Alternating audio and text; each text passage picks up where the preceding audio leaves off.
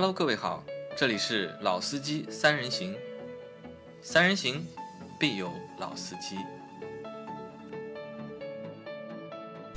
Hello，大家好，欢迎收听《老司机三人行》，我是杨磊。大家好，我是老倪。好，又到了我们《老司机三人行》的节目啊。那今天还是我和老倪两个。那在这一周啊，就在这一周的话，那个降价的风潮啊，嗯，结束了没有啊，老倪？嗯，我觉得没结束，对吧？陆陆续续还有一点风声，但是基本上假的多。我觉得没风了，已经假的都没有了。最近、嗯，好像到这一周啊，就是说可能呃，其他的事情都要比它要来的稍微信息量大一点的，对吧？那么降价这件事情，我觉得从买车的角度上面去看，我觉得再等等吧，再等等啊。对吧？好，那今天这期节目啊，我们和大家聊一下，就是还是聊就是车市行情的事情啊。因为在上周的话，和老倪我们去探店了上汽的啊，不是上，上海的广汽丰田 4S 店，对吧？广汽本田。啊，广汽本田啊，广说错了，广汽本田四 S 店啊，因为在因为在那么多的就是降价的这个消息里面啊，那有真有假，但是今天这个我说的这个都是真的啊，因为在广汽本田的四 S 店里面，的确是有很多的车型啊，它的优惠是非常大的，但是它的这个优惠的原因啊，其实也比较简单嘛，呃，其实也不是啥，就是卖不动，一月份、两月份卖不动，对吧？主要是啥呢？因为在今年的七月份，七月一号开始。那个国六 A 的车啊，就不能上牌了嘛。嗯。那广汽本田呢，它还有目前有很多车型啊，老的车型，嗯它都是国六国六 A 的的。所以呢，在这两个月，而且这些国六的车型大多数都会在今年的三月份的月底，就今年月这个月的月底要停了。啊，都要停产了嘛。那所以在停产之际，对吧？嗯。那所以要清一下库存，优惠给的比较大一点。嗯。所以这个大家可以听一下，如果对广汽本田车型感兴趣的小伙伴啊，可以听一下我们这期节目，了解一下目前广汽本田的行情啊行情，好吧？正好呢，我们也通过这样的一期节目啊，把广汽本田目前的所有的车型啊，一台一台的过一遍，过一遍啊一台过。好，那排在第一名的这个也不叫排在第一名，就我们按照顺序来吧广汽本田对吧？最主打的一台车对吧？雅阁，嗯，对吧？本田的雅阁，那雅阁呢，在目前的这个综合优惠啊，综合优惠达到了三万三千块。嗯，这个我们说的这个综合优惠啊，其实它是把就是各种各样的补贴算在一起，嗯，那有个三万三。嗯，但实际上呢，在四 S 店里面呢，这个三万三呢，它其实就是一个现金优惠。嗯。它能够给到你一个三万三千块钱的现金优惠。嗯，那你看啊，在去年的时候，去年下半年雅阁最高的我看到的优惠是两万块钱。嗯，再加一个购置税补贴的一半吧，一半对大概八千多块钱。嗯，那加起来现金优惠是两万八。嗯，但是现在呢，能够搞到三万三，就是比当时啊还多了。五千块钱的优惠，那这个优惠啊应该也是雅阁这一代的雅阁，嗯，从上市到现在，当然马上也要退市了，就是马上有新的雅阁要进来了。那这台车整一个生命周期里面最大的一个优惠幅度了，呃，这个车其实也是国六 A 吧？国六 A 啊，对吧啊，为啥能够优惠到那么多？主要就主要原因就是国六 A 嘛。对，但说实话，对于本田的车型，其实我们日常都知道，就是说有一两万块钱的优惠，嗯啊，就是如果说在之前大概是这给到你样的一个2万已经算很多了啊，已已经已经算多的了。那么，那现在看上去有三万三，对吧？嗯你还没到店呢啊！如果到店，你再去好好的绕一下，对吧？或许有更多的其他的这个可能性。那我觉得这个优惠其实已经差不多了。要基于前面杨磊在说，就是很多车型我们现在差不多要在三月底左右要结束生产部分的东西，那么要去消化现有的库存，或者四 S 店本身它就存在的这个库存，它一定会放掉一部分的优惠给大家快速走掉。那么因为这次到这家店，其实我们在这个呃去和他的老总去聊这件事情的时候，其实。他说这个优惠是比之前的一个月吧，就是其实往前推一个月，也就是过年左右的时间，的确最少的优惠要多五千块，对啊，啊，多的就可能要多到一万，甚至于更多，是吧？那么这个呢是比较实际的一个，因为前面老倪说到一个点啊，因为本田给的优惠一直不多，对的，能够给到你两万多已经算多的。其实丰田、本田之前都是这个样子嘛，都这样大概就万把块钱的优惠，对吧？你给到两万，可能已经很厉害了。但是在去年下半年开始啊，丰田其实放价放的蛮厉害的，啊对的崩得蛮厉害的跑去丰田店看的很多的就是二十多万的车啊，都是三万多的一个优惠。但是本田呢，它其实还是很克制，或者它那个折扣啊收的很紧，或者呢本田也对它这个产品啊非常的卖得动它就有信心啊，不愿意啊它有信。但实际情况是什么呢？实际情况是在二零二二年结束之后啊，嗯我们看一个销量整体的一个情况啊，本田它的销量这个下滑啊，就二一年它是比较严重的。嗯，它大概差不多掉了有将近百分之二十多的对小30一个量啊。其实它的下滑是比较严重，严重的原因啊，我觉得并不是说本田的车不行了，嗯对吧？不是说它车不行，大家不喜欢它车，车其实还是蛮 OK 的。嗯它只是啥？只是它的这个市场的。优惠啊，没有其他的就是竞争对手啊 来的同价位那么多，对对吧？你和美系车你本来就比不了，对吧？价格别人没别人优惠，和德系车你也不行，对吧？和丰田比，那丰田也在放了去年对吧？这个降放的那么厉？害，日产也放的很厉害，对啊，所以本田的这个销量啊就一直在往下走嘛。嗯那到现在你看，那就可能又借着这个国六 A 啊，嗯也可能绷不住了，对吧？索性就是把这个量啊，或者把这个价格啊，就是往下面再放一放。我们看了雅阁的话，目前嗯这个是油版啊，啊，油版对，嗯这个是 1.5T 油版油版混动的话是优惠更多啊，多再2000块多两千嗯啊，3万五油版是三万三嘛，那混动的话，你可以再有三万五的一个优惠。那这样算下来啊，如果你花个二十万，嗯，买一个雅阁混动的，嗯，还能买到一个相对高的一个配置，嗯，这个性价比是比较高啊，的，其实是蛮高的。这个性价比是要高于啥？要高于凯美瑞啊。嗯因为凯美瑞其实这一代的凯美瑞和这一代的雅阁放在一起做比较的话，如果纯粹单纯是去比他们燃油版本的话，嗯那可能我觉得本田的。雅阁比凯美瑞要稍微再香一点啊，动力上面稍微会强那么一点吧，因为雅阁有二点零和二点五嘛，即使你拿二点五的那个和一点五 T 的雅阁比啊，雅阁比、啊对，丰田有在加速上面，对吧？在加速上面，其实还是雅阁会更强一点。嗯第二呢，就是雅阁的那套内饰啊，虽然说也是一套老的内饰，但是那套老的内饰相较于凯美瑞那套内饰来来说的话，那可能雅阁这套也更好看一点，嗯。更正常一点。凯美瑞那套呢，稍微就是有点有点奇怪，嗯。所以目前雅阁算是一个就是目前本田广汽本田比较值得薅羊毛的对一台车。对，雅阁现在等于说两台车，一台混动的它是国六 A 的，嗯，然后呢，这个一点五 T 的应该会国六 B 的了。都是国六 A，一点五都 T 也是国国六 A 嘛，都是国六。但是因为一点五 T 新的，其实新雅阁马上要换新的，因为这个马上要换代了嘛，所以它不是国六 B 的嘛。因为到四月份会发布最新一代的雅阁，然后在五月份就会接着就上市了。哎所以留给想买雅阁的小伙伴的时间啊，其实不多了，大概也就最多就一个月的时间。因为像这种车，理论上它价格一放啊，它销起来。应该是蛮快的，因为本身就是本田的主力车型，也是 B 级车市场里面的一个主选的一个车型。是的那你稍微给到个三万多的一个优惠，马上这个销量嗯对于一个二十万的车给三万多，已经十几个点了，啊，对对吧？这是香蛮厉害的。好，很香啊。对啊，第二个看的是奥德赛，奥德赛对吧奥德赛呢，奥德赛它优惠比较多啊。奥德赛现在目前给到的优惠是三万五千块啊，对吧？三万五千块，蛮厉害的那本来你看这个车定价三十多，对吧？虽然说它有二十多万的那个定价车，但是最低配那个它不生产，你买不到，对吧？你要买的话，大概要从它二十八万的那个配置嗯开始买。那你二十八万的车，你落落地购置税加上，你把保险加上啊你过30了三十对吧？三十一左右，嗯啊，那三十一左右，你说买奥德赛。其实蛮贵的，我们想一想，奥德赛在之前没有上混动之前，奥德赛才卖多少钱？就一台二十四万的车，对吧？大概就二十二万到二十四万之间，那个两点四的自吸的发动机的那个版本，对吧？当时就二十五万里面，这个车可以搞定了，可以上路了。但现在呢，这个车你看要你要搞定它，要三十万，三十出头，它变了什么呢？其实啥都没变，只是多了一套那个二点零的混动系统，一下子贵了那么多。就在那段时间里面，我我觉得这个车其实还蛮贵的，不太划算，没啥性价比。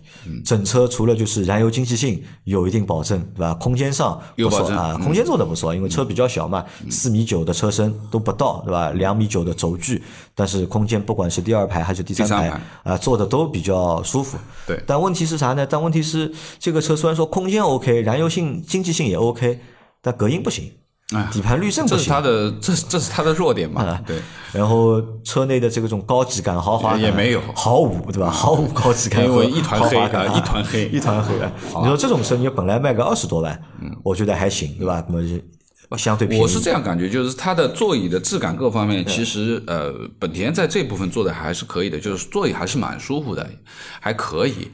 但是呢，配置肯定是不及格的，对。吧？包括座椅的这种电动啊，什么都没有的，全都是手动的东西。然后这次去的话，就是奥德赛也仔细的做了一做，包括空间层面，特别是第三排，嗯，啊，那我发觉了一个细节，就是奥德赛的那个第三排的后背啊，它是可以调节的嘛，就第三排的座椅角度可以调节，而且它的调节的档数之多是好像目前我摸过所有的车没有这么多的，它有七档可调，七档可调，对吧？虽然说是七档可调，但是真正呃手动调的，就是一格一格往后啊，可以调七格，但是真正能够。去做的其实是要从第四格开始，前面几档都前面几档就是太直了，就基本上是个直角。你基本上它肯定是考虑到啊啊放东西啊或怎么样去尽量往前靠一点，对不对？既不翻座椅就往前靠一点，然后后备箱可以变成一个直的一个一个。那么其实是它的第四档、第五、第六、第七这四个档位是可以正常第三排坐的一个角度，对吧？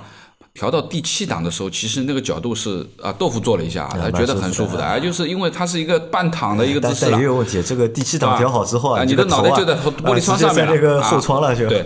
那么这个从安全的角度上，如果碰到追尾啊各方面，那肯定是稍微啊危险一点了啊。但是不得不说啊，就是这个空间的使用，这个是本田太牛的地方，就是。这么小的一台车，轴距也就这么多，但是它那个第三排，第一，它的坐垫高度够高，你坐起来的感觉不会像很多 SUV 坐的是一个马扎的这种坐姿。这个是 SUV 的特，对吧？MPV 的特性。对，那么这是一个，就是说它的坐垫够高，所以呢，你的腿部啊各方面，包括你再加一个豆腐最喜欢的第七档的斜躺的姿势，哎，这个里面窝在里面其实也蛮舒服的啊。所以目前这个车，如果你有个三万五的优惠的话，如果二十八万起，你再往下打三万五，对啊，那这个车落地就在三十万里面了，对对吧？那这种情况下看这种车呢，我觉得还有那么一点点的性价比。但如果真的是花三十万以上落地买这个车，性价比就不高。那现在看，那有点性价比啊。我我我是觉得，就对于奥德赛这台车的定义而言，其实就是妥妥的一台家用 MPV 的标准。首先。它的地台比较低一点，就是你上车啊、下车啊，小孩子、老人各方面都比较方便，啊，这是纯 MBT 平台嘛，它不是一个我们说从 SUV 改成的 MPV。艾力绅的地台比它还要低，啊，这个这个两台车就是这个优点嘛。奥德赛会稍微比艾力绅稍微高一点，但艾力绅那个就更低了，就更舒服了，对吧？那么这是一部分的东西。第二个呢，就是基于它的空间使用，其实实用性是很好的，而且呢。呃，它这个后备箱就是座椅翻开了以后，它是一个很深的后备箱嘛，而且它有带魔术座椅，对吧？可以把第三排藏到那个地台下面去。那么这个其实对于现在很多 MPV，特别是尺寸不是特别大的 MPV，就算尺寸很大的 MPV，我们把 GL 八抛开啊，因为 GL 八后面很大，就常规来说，就包括你 M 八在内。其实你的后备箱的空间，如果真的是座椅都翻好的话，后备空间不大的。对，但是它这个车，因为它可以往下掏空这一段，那你就显得这个箱子可以下沉了。哎，这个是它比较比较好。你可以放平了嘛？啊，你就可以你就可以有很大的一个使用空间啊。那么这台车啊，除了整个的这个这个前面说的这些缺点是吧？隔音差也好啊，配置低也好啊，材料看上去乌漆麻黑一片也好啊。那么说实话，自己用呢，还是蛮蛮实在的一个东西。我这么看这个问题啊，你看在当年，如果我们换成五年前，五年前的话，嗯，那我们消费者买 MPV，你要买个家用的 MPV，那可能爱爱力绅啊或者奥德赛啊，嗯，是一个就是绕不开的 B 选项。对的，因为当时能够选的车也不多，对吧？一个 G L 八，嗯，一个爱力绅。那你看，那爱丽绅那个凌志啊什么的，凌志那个就太早了，太太老了。那当时买这两个车，就买这两个车，你买 MPV 就这辆车可以选。那很多的家庭用户可以选奥德赛或者可以选爱丽绅。但是到现在呢，因为车变多了嘛，MPV 市场其实。新车特别多，大的车也多了。对，你说塞纳也好啊，传奇的那个 M 八也好啊，包括那个起亚的嘉华也好啊，甚至我们也可以把大众的那个威然啊，也可以把它拉进来。在众多的就是 MPV 里面，那其实奥德赛也好，艾力绅也好，反而它这个优势啊，它是削弱了。虽然说它变成了就是混动的版本，燃油经济性变得更好，但是其他维度、舒适性的维度，对吧，都没有得到一个比较好的提升。我认为像这种车。理论上，如果你要走量，嗯，你就要放价格，对吧？你要把这个价格放下来，因为你像家用 MPV，对吧？家用的我们尺寸你要小，对吧？你要友好，空间够用，尺寸够小，好开好停，这是一个很适合家用的点。对，还有一个是啥呢？你要价格便宜啊，对吧？25家用万左右的啊，二十五万左右，二十六万，对吧？你二十五六万或者三十万里面，你这个车一定要可以落地了。你买你个高配的，你三十万里面可以落地，那我觉得很多的家庭用户会选。这个车，如果你这个价格如果顶得很高的话，对吧？买你一个车要花个三十三万，对吧？三十四万，那这个就性价比啊就太低了嘛。嗯，好的，好，那再来下面一台看第三台车看看皓影，皓影呃皓影的话，皓影是国六 B 的了。你看国六 B 的车型，对吧？它就很正常，它的优惠呢，综合优惠两万块，嗯，综合优惠两万。而且皓影等于是新的皓影也是刚上，嗯，没多长时间嘛，嗯，对吧？那只有两万块的优惠，那这也是啥呢？这也是一个就是本田啊一个真实的一个水平，它能够给你优惠，它其实能够给到的就是这个，就是两万块就是这个尺寸了。而且对2两万块来说，可能对四 S 店来说啊，已经他们觉得已经很多了，对吧？他们我已经亏了，对吧？不合算，对吧？或者怎么样？但是如果我们想一下，如果按照目前这个行情来看的话，你本田你一个二十多万的车，对吧？你只给到两万块钱的优惠，你看这比例也蛮大的，超过百分之十了已经，或者是将近百分之十的一个优惠。但是在众多的这个就是降价的车型过程中比较啊，你的这降降的还是比较少的。如果我们去看一下荣放的话，对吧？看一下荣放，那荣放就给的就比这个多。啊，给的比这个两万块要多好多啊，对吧？那你拿什么就是去比较？因为很多人都在问嘛，就新款的 CRV 或者是新款的皓影啊，值不值得买？其实我这么看这个问题啊，就是如果拿皓影和 CRV 的全新一代来看的话，他们比上一代的确是有提升。那提升在哪里呢？就空间上面有提升，对那轴距也变长了，那车程也变长了，空间变大了，那这个的确是一个提升。但是你说这台车本质上其他部分有没有变化呢？其实没有变化。你看 CRV 的造型和新款的，就是新一代的 CRV。这两个车放在一起，造型变化其实还蛮明显的。新的 CRV 看着就是更大一些，对吧？看着呢更像一台欧系的 SUV。嗯，但是皓影对吧？老的皓影和新的皓影放在一起，区别不大。我们仔细看了一下，看不出啥区别。呃除了头上有区别，尾巴没有没没啥太多的侧面区别。你看的话，其实看不出啥啊区别。那么我这次就是进呃，就是皓影，其实也没之前也没仔细去看嗯过实车，也没去做过。但这次仔细的做一做，那我觉得有几点改变是好嗯的。首先就是。内饰部分的东西是它新的这一套嘛，就跟思域一样的这套语言啦，就是包括它的出风口嗯啊这一边，蛮？简洁的啊蛮简洁的，蛮干净。那么最好最好的一点其实是后排可移动的座位，嗯这是它比较香的一个东西，对吧？因为之前上一期我们去去凯迪拉克店，我说嗯叉 T 五，叉 T 五我觉得很很值得选的一点就是它的第二排座椅可以移动，嗯 这是很重要的，因为你如果把它放到最后。如果你在完全要舒适的情况下面，你可以放到最大的空间，对吧？那么你你的坐姿各方面很舒适，你的腿部空间其实。关键是啥？我觉得像 SUV 的可移动座椅，第二排灵活性就多了呀它主要的作用是啥呢？你可以在第二排不用的情况下，你把那个座椅往前推，留出更大的那个后备箱的空间。对你你可以装东西西对你可以更方对便。，就是嗯简单的讲，就是说，如果说我们出去旅行，或者说是你有带孩子的，我们知道一旦带孩子，特别是一些小的小孩，你要出去，可能要放个儿童车，对吧？在车里面，那你一个儿童车就可能占掉了很大的面积，那么你剩下能够装载的空间就变小了。那如果说这个座椅是可以前后有蛮大幅度的移动的话，其实你的后备箱空间你就可以缩一缩，就是你。因为要出出行嘛，你可能前面的人的空间稍微压缩一点，对吧？为了后备箱可以多装一点东西，那你就有灵活的空间了。对，否则的话就是一个死的东西。第一，角度不能调的一个东西；第二个，死的一个东西。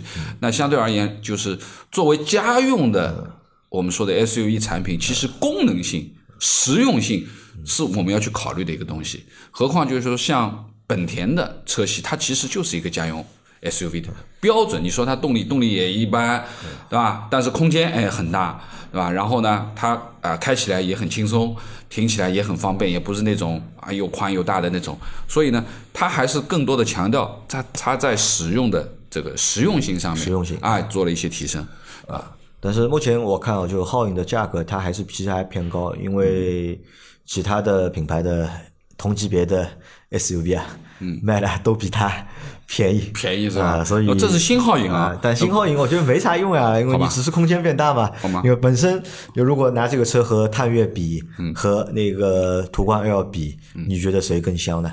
嗯，空间上面其实都不差的，对吧？呃，空间明显途观 L 比它大，途观 L 比它大一点，对吧？那么我的感觉就是说，但价格追求这个其实是一样。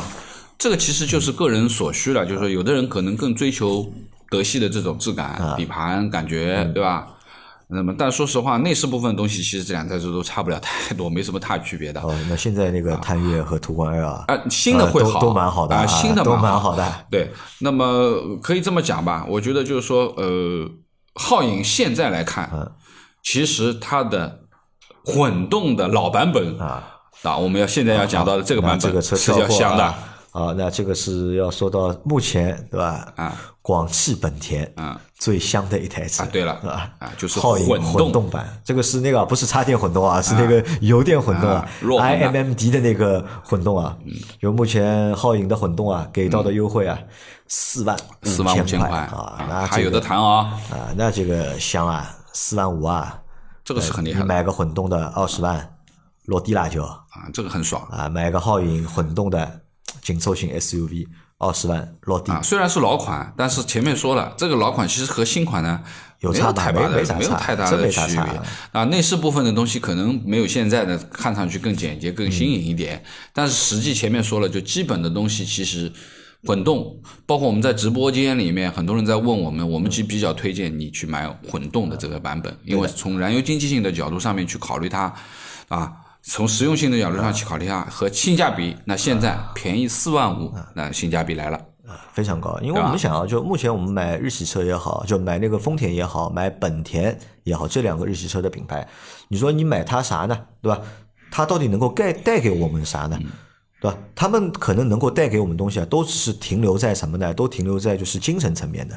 比如说我们买丰田，对吧？丰觉得丰田的车靠谱，稳定性强，保值率高，对吧？但其实保值率的话其实不高，不存在。丰田保值率高，只是丰田那些很贵的车型，保值率高，但它的普通车型保值率其实和其他品牌比的话，就高那么一点点。你真的开个五六年，你卖掉之后啊，可能大家也就差个几千块钱。那这个保值率其实我觉得没有可以忽略的，对吧？那你说丰田车质量？量好，那现在谁的车质量不好呢？那目前不管是自主品牌还是合资品牌，其实大家的车质量都很不错，对吧？那还有啥呢？就是一个燃油经济性，对吧？燃油经济性呢？那你看丰田、本田，大家都是小排量，那小排量呢？你和二点零 T 的比，你燃油经济性本身就会比别人好，对吧？这个又是另外一个概念。所以就我看来啊，那买本田，那老倪觉得本田很多人是本田粉，对吧？那本田香在哪里？呃，我觉得就是对于本田粉而言，其实更多的是本田的这种精神啊，本田的精神啊，对吧？如果说你不是上到这种呃性能型的车的话，其实不存在本田的这个东西啊。那么其实实用的家庭呢，其实本田还是一个家庭用车，家庭用车吧？就本田其实算是它涵盖的面其实还是趁手的工具车，对，可以这样讲，对，就是家里面实用的。本田、丰田，它给到我们的东西啊，都是精神层面的，实质性不大嘛。但比较实际的是啥呢？就是他们的混动系统。嗯，你不管是 T H S 也好，还是 I M M D 也好，那这个其实都是特别香的两套东西。嗯，因为这两套东西目前在我们自主品牌身上啊，就大家现在很多自主品牌也有了，对吧？也有混动了，但是都是新的，你也没有得到验证，靠谱不靠谱？对的，我们也不知道到底啥情况，但是。丰田和本田那两套已经那么多年了，对吧？燃油经济性放在那里，对吧？产品的稳定性、系统的稳定性放在那里，那这个才是真正香的点。但我也问了，就是四 S 店的那个销售总嘛，我问他，就是你们店里面买混动的人多还是买燃油版的多？他告诉我啊，就是四分之三的人选择了燃油版。他说买混动的人啊。还不多，嗯，那我这个就真的是不太理解啊。我觉得那么好的东西，那么香的东西，对吧？你去买德系的，你去买美系的，他们都没有的技术，对吧？那放在你这里，那可以只是比燃油版你可能多花个两万块钱，对吧？就多花两万块钱嘛。那这个是，这个才是真的值。只能这么讲，就是在这个价位段里面，其实本田的用户还是价格，价格啊啊，考虑很多的这个因素在里面。因为这个中间的差价，前面说嘛，就只有两万块钱。那就说明，呃，这个价位段的消费者而言，其实对于这个两万块钱，差不多百分之十嘛，还是很敏感的，很敏感啊，还是。但我们说，就买车要买精髓啊，对吧？买车要买精髓啊。如果你要用的长的话，对吧？如果你是用的不长，不用去考虑这些东西的啊。好，那么这个是皓影混动，我们觉得就是国六 A 的啊，因为这个车也是到那个三月底，对，就是理论上也要。停掉了，因为后面的那个混动的皓影啊，包括混动的 CRV 啊，马上也要上了。对，这个也是就是很值得去薅羊毛的一台车，包和前面那台雅阁是一样的，二十万的价格，啊，混动的就可以落地了，啊，很香啊。啊，再看一台就是直播间里面被问到了很多的车啊，冠道三七零啊，冠道二点零 T 的冠道，冠道的话目前也有个四万块钱的。优惠，那这个也是冠道从上市到现在啊最大的一个优惠幅度了。对，官方的啊，嗯我们这么讲就是对于冠道而言啊，我们说的大五座嘛，现在大五座哪几台车呢？你美系、昂科威 Plus，这个不算，那个根本就不大，不行，它也算在冠道面前，在冠道面前，尺寸够了。其实啊，就是说实话，在冠道面前，目前没有一台车可以说自己是。对吧？中型 SUV 里面的大五座 SUV 啊，好，你这样去理解吧。那么因为呃，空间层面第二排的的确确啊，的的确确就是你放个旅行箱进去也没问题 啊，你坐在里面然后再放个旅行箱也没问题。那这是它的一个强项。那么但是呢，它也有老的东西，就是因为这个车已经很长时间对也没换过啊，所以呢，呃，这是它的弱项。的的确确也应该换了，也应该要换代了。那对于冠道而言，其实。我的理解就是说，因为呃三七零我也开过啊，那么这台车从质感上面讲，其实是本田里面比较高级的一台车，就是你手能够摸得到的材料，啊，就包括你跟门板打开了以后，那基本上你在。呃，这个这个这个普通的本田上面，你能看到的材料就一个两个材料。那么在冠道的门拉开，你可以看到四种材料，啊，搪塑的材料、软包的皮质、金属的这个这个亮片加木纹的什么，这都都可以，对吧？那么说明呢，就是说呢，就是这个还是算等级比较高的一一个产品啊，等级比较高的一个产品。那么呃，这个车其实说实话，呃。如果是买的话，我觉得还是尽量考虑去看两点零 T 的那个版本啊，两点零 T 版本一点五 T 啊，一点五 T 稍微弱了一点啊，毕竟这个车尺寸摆在那里的，动力层面差花个大概二十五六万，就能够买到两点零 T 了。两点零 T，现在优惠四万块钱吧，四万块啊，所以这个车其实还蛮香的，因为真的就是啥，我觉得对本田的车来说，就是大家不用过多的去考虑什么本田换代不换代，因为日系车的换代啊。相对都比较保守，对也换不出啥特别大的，因为它核心的东西都没变。而且目前你看，目前就是发动机也好，变速箱也好，也没有新的不会再变了。嗯，那所以这个换代没啥等，对吧？比如说买老款就买老款，因为老款优惠多嘛，对吧？就没有必要再去等。好看完冠道的话，再看一个型格啊，型格的话，那型格是国六 B 的了，对吧？型格是那个混动的，也是。国六 B 对吧，那型格它给的优惠呢是两万两千块，也蛮多啊。这个呢就是，我记得呃，新哥我之前没有去问过价格，因为思域之前一万块嘛，就啊，就对，之前我就知道是八千到一万，嗯，这个样子。那如果说型格是两万的话，其实思域应该也有这个标准了，对吧？那么说实话，这个对于之前的价格优惠而言，double 了，double 对吧？一万变两万了，对吧？甚至于说现在有两万二。还有的富裕，那对于这样的一台车而言，其实它的起售价格也就是十三万多、十四万的这个这个标准的。嗯，那我觉得如果有两万块钱的优惠，还是可以啊，这蛮蛮好。因为我们那天看了一台那个轿跑嘛，黄颜色的，对吧？很漂亮。那个车其实真的就很漂亮，掀背的。你在那个车上面啊，其实你能够看到一点点个性，本田的那种精神的东西。对啊，你看到了，对对吧？但是。那你再看价格也不贵，不贵，对吧？那个车买个高配的，落地也大概也就十五万块钱，十五万，对吧？那你看十五万，我们选我们十五万，你可以选速腾，对吧？速腾 OK，嗯，那这个。型格嗯也 OK 嗯对吧？这个肯定比啥比，因为很多人在问嘛，就是一点五 T 的君威啊，嗯呃值不值得不值得买？那我觉得就肯定不值得买了，对吧？那就可以看这个老了型格，而且因为你看型格的外观造型和思域啊，它不太一样，嗯，相对更运动一些。你看像这种 A 级车啊，我们之前做过节目嘛，对吧？像这种 A 级车，理论上还是应该要稍微年轻一点，对吧？你不能够搞的就是暮气沉沉的这种感觉。那型格我们觉得优于。思域啊。大家如果这个车可以看一看，对，因为大家北美的话挂的是银泰挂的，嗯就挂了阿库拉的标的，好吧？那么最主要的是，我觉得型格有一点好的，就是它有手动挡车型。手动挡啊，这个没啥好的，你会买不是讲精神嘛，对不对？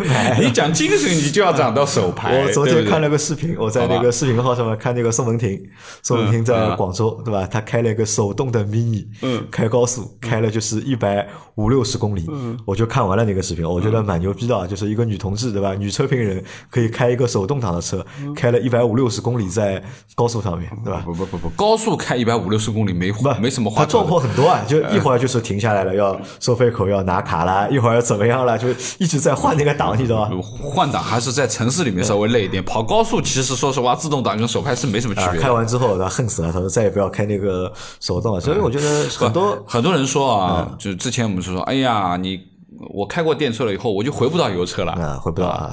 那么我我我我回我不到手动挡。我觉得这个倒比较现嗯实，就开过自动挡很难回到手动挡，但是开过电车了不一定回不到油车，嗯好吧？好，咱们再往下走，看一下飞度啊。飞度的话，飞度优惠12,000块一万二啊，一万二。你说优惠多吧？对飞度来说好像蛮多了。之前是五千。之前我一直啊，五千对，差不多就是这个啊这个价位段一直5000嘛，对吧？就因为阿 Q 那个时候买飞度的时候，好像我记得就是优惠了五千块啊。对于一台这样的八九万块钱的小车而言，其实这这一万多块这个比例算蛮高了啊。但是飞度我觉得有个什么问题啊，就是可能整一个本田啊，目前整一个本田全系的本田，它的缩影或者它的现在现在这个现状的缩影啊，就是在这台飞度上面，嗯嗯，老旧。老旧。虽然说这是最新一代的飞度，但是我们可以看一下最新一代飞度，它和两代之前的或者三代之前的飞度去做比较，没什么区别。真的没啥区别。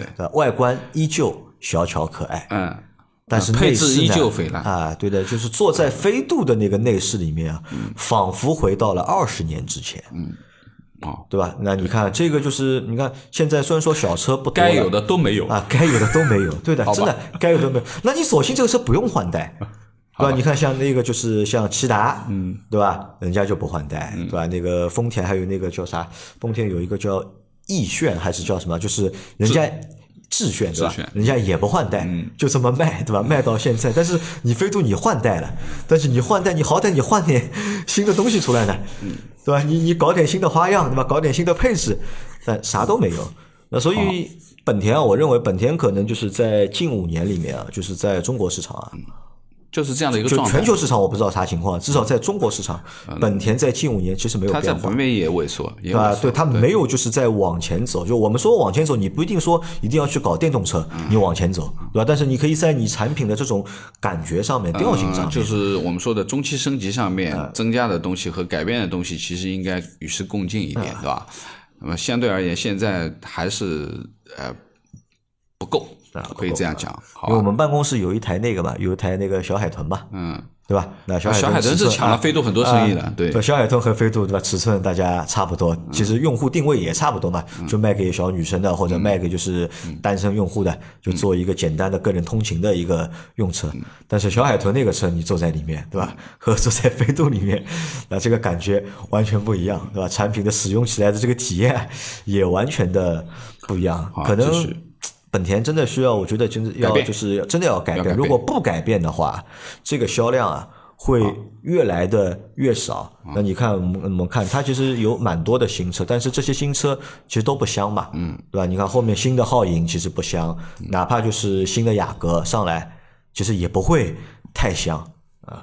好啊，最后再看两个车，它的一个啊缤智和一个智在，你看那缤智又是同样的问题，是新改了又是新对，又是新的缤智，也算是换代的缤智但是没有变任何的东西。对。那你这个换代换它干嘛呢？因为缤智这个车只是外观好看了，啊，因为你看缤智这个车，它是啥呢？有一段时间卖的真的是好，嗯，对，一个缤智，呃一个排行榜 XRV，基本上是霸了两名的，前十啊，前十，它肯定霸两台车都在前十，对。每台车都能够卖个一万五六千台，对的，对吧？那那个时间段，那可能是啥？就是合资品牌的小车啊，嗯本身就不多，嗯，那？可选的也不多，那它有优势。但是到现在再看，这个销量极度萎缩，不管是 XRV 也好，还是缤智也好，销量极度萎缩。因为你看同样的价位，你这个就十四五万的价位，对吧？嗯买啥车不好，人家买你。对啊，啊，这个也是不变嘛，对吧？所以对于缤智这个小车啊，就是说这次去的时候也仔细看一下，因为电梯店里面停了一台紫色的，挺漂亮。我觉得女生开开蛮好。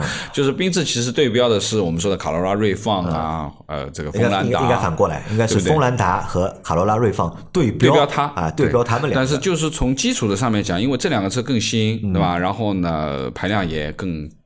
呃，更好一点。那么另外一个呢，就是主动安全部分的东西，哦，对吧？现在那个卡罗拉锐放和锋兰达都是二点零的，对啊，就是我说的排量比他们大呀，对吧？这个是一点五呀，嗯对吧？另二一个呢，就是说呢，车子新嘛，车子新嘛，那么而且就是 TNGA 的架构的下放，它它这个是层结构层面去改变了，但是缤智没有做太大改变，它只是壳子的外观，的确是比以前好看，包括内饰也是我们说的这个这个思域的那套，啊，好看蛮好看的啊，我还仔细的看了一下它那个车，基本上它现在有四款，好像是应该是四个版四个版本，我觉得就十四万那个版本就很好。啊，其实配置也挺好的，车道偏离什么东西也都有了，对吧？十四万三千九，如果说按照这个标准，十四万三千优九惠18000，再便宜一万八，那我觉得哎还有的玩，对吧？我觉得啊，空间什么其实是它的强项呀，空间上面是它的强项，好吧？这个是小缤智，好吧？女生可以去看看，还有一台车是存在感很低的自在，在，对吧？我我搞不懂，可能是缤智割韭菜割不动了啊，对吧？就是放一个就是大点的镰刀出来吧，割韭菜。呃，我我我去看了那个车，对吧？从外观上面讲起来呢，我觉得还行，哎大号的缤智，啊、大号缤智，但是呢，就是内饰层面，可能因为展厅那台是一个低配版本，还是很很惨的，那高配也一样，高配也一样。，好吧？那我觉得就是它的存在其实很尴尬，嗯，啊，因为你说到底它往缤智靠，还是再往它上面等级去靠，对吧所以它很尴尬，两这个位置边都不靠其实对吧？这个位置很尴尬，好不好？因为说实话，它在级别上面，在空间层面，其实并没有有特别突出的表现，好吧？好，那么大概是这样的一个大概这样的一个情啊况，好吧？最后总结一下，我觉得就是对本田来说啊，广汽本田，我觉得它的问题在哪里呢？它的问题呢，并不是在于新能源车啊，新能源车其实我觉得对广汽本田或者对本田用户来说啊，嗯，没啥影响的，因为喜欢本田的人嘛，可能会更喜欢机械，嗯，对吧？那它的影响在哪里呢？就是车太老，嗯，款太老，嗯，或者它的这个造车的意识啊，设计的意识太老，它是输在输给谁？我觉得它输给自主品牌。其实我们在自主品牌里面，它的每一个车型啊，嗯，我们都能够找到对标的东西，对标的，对，卖的比它便宜，对吧？配置比它好，高对吧？动力比它大，对对吧？对，那这也是我们现在自主品牌在主推的这嗯个。那的的确确，就是最近这几年的变化其实是非常大的。这一点其实我觉得对于我而言，我们做这个节目做了这么多年了，嗯我也在逐步逐步改观对于自主品牌的认知，对吧？之前呢，我可以这样讲，就很少我会去看自主品牌的车，但是现在出来几台车，你不管都是长城想去看也好啊，不管是奇瑞也好，还是我们说的这个呃星星途途也好啊，那基本上在第一时间我都有兴趣去看一下，嗯或者说去去开一下。那就说明什么呢？就基础素质的东西，现在已经真的都不差了。而且你发现当中有一个点是这样，就是我们现在去看自主品牌啊，自主品牌主要出一台新车，嗯我们可能去看的那个心态啊，都是抱着那种期待的。那种心态去看，就是抱着去看看有没有什么新的亮点啊，对对吧？但是合资品牌呢，目前现在每出一台新车，可能我们只要那篇文章读完之后啊，脑子里已经就差不多已经有个概念了，知道因为我们知道看和不看都无所谓。最基础的东西，它还在那儿。但你只要去看它在升级层面的东西有没有亮点就完了，对吧？那么可以这么讲，就是说现在传统车企。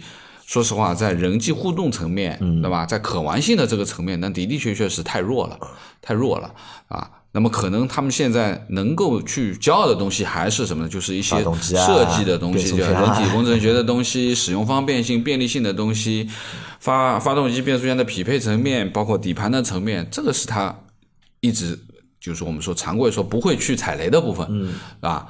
那么，呃，大概的情况现在就是这么一个行情，好吧？这次我跟杨雷两个人，我们去探了一下这个本田店，对吧？给大家做一个汇总，做一期内容跟大家看一下。就是的的确确，如果你对本田感兴趣的，对吧？那么 OK，好吗？而且老兄弟们是这样，可以帮你去问一问，而且兄弟们是这样，就如果真的看得上这些车的话，嗯，及时出手，不要再等什么四月份对了。，就是国六 A 的车型肯定是要清的这种状态，那么也一定是力度最大的。如果说库存它销完了以后，马上上国六 B 了，啊它又回到原来老样子了。就你知道本田这种尿性就是这个样子的，是吧？新车上来它也不会给你有太大的什么东西的，哪有这种这种情况？所以呢，在基础素质底子没有太大变化的前提下面，其实就是改了一些啊不痛不痒的东西啊。那么你要下手。可以考虑了，啊，好吧？好的，那我们今天的这期节目就先到这里，感谢大家的收听，我们下次再见，好，拜拜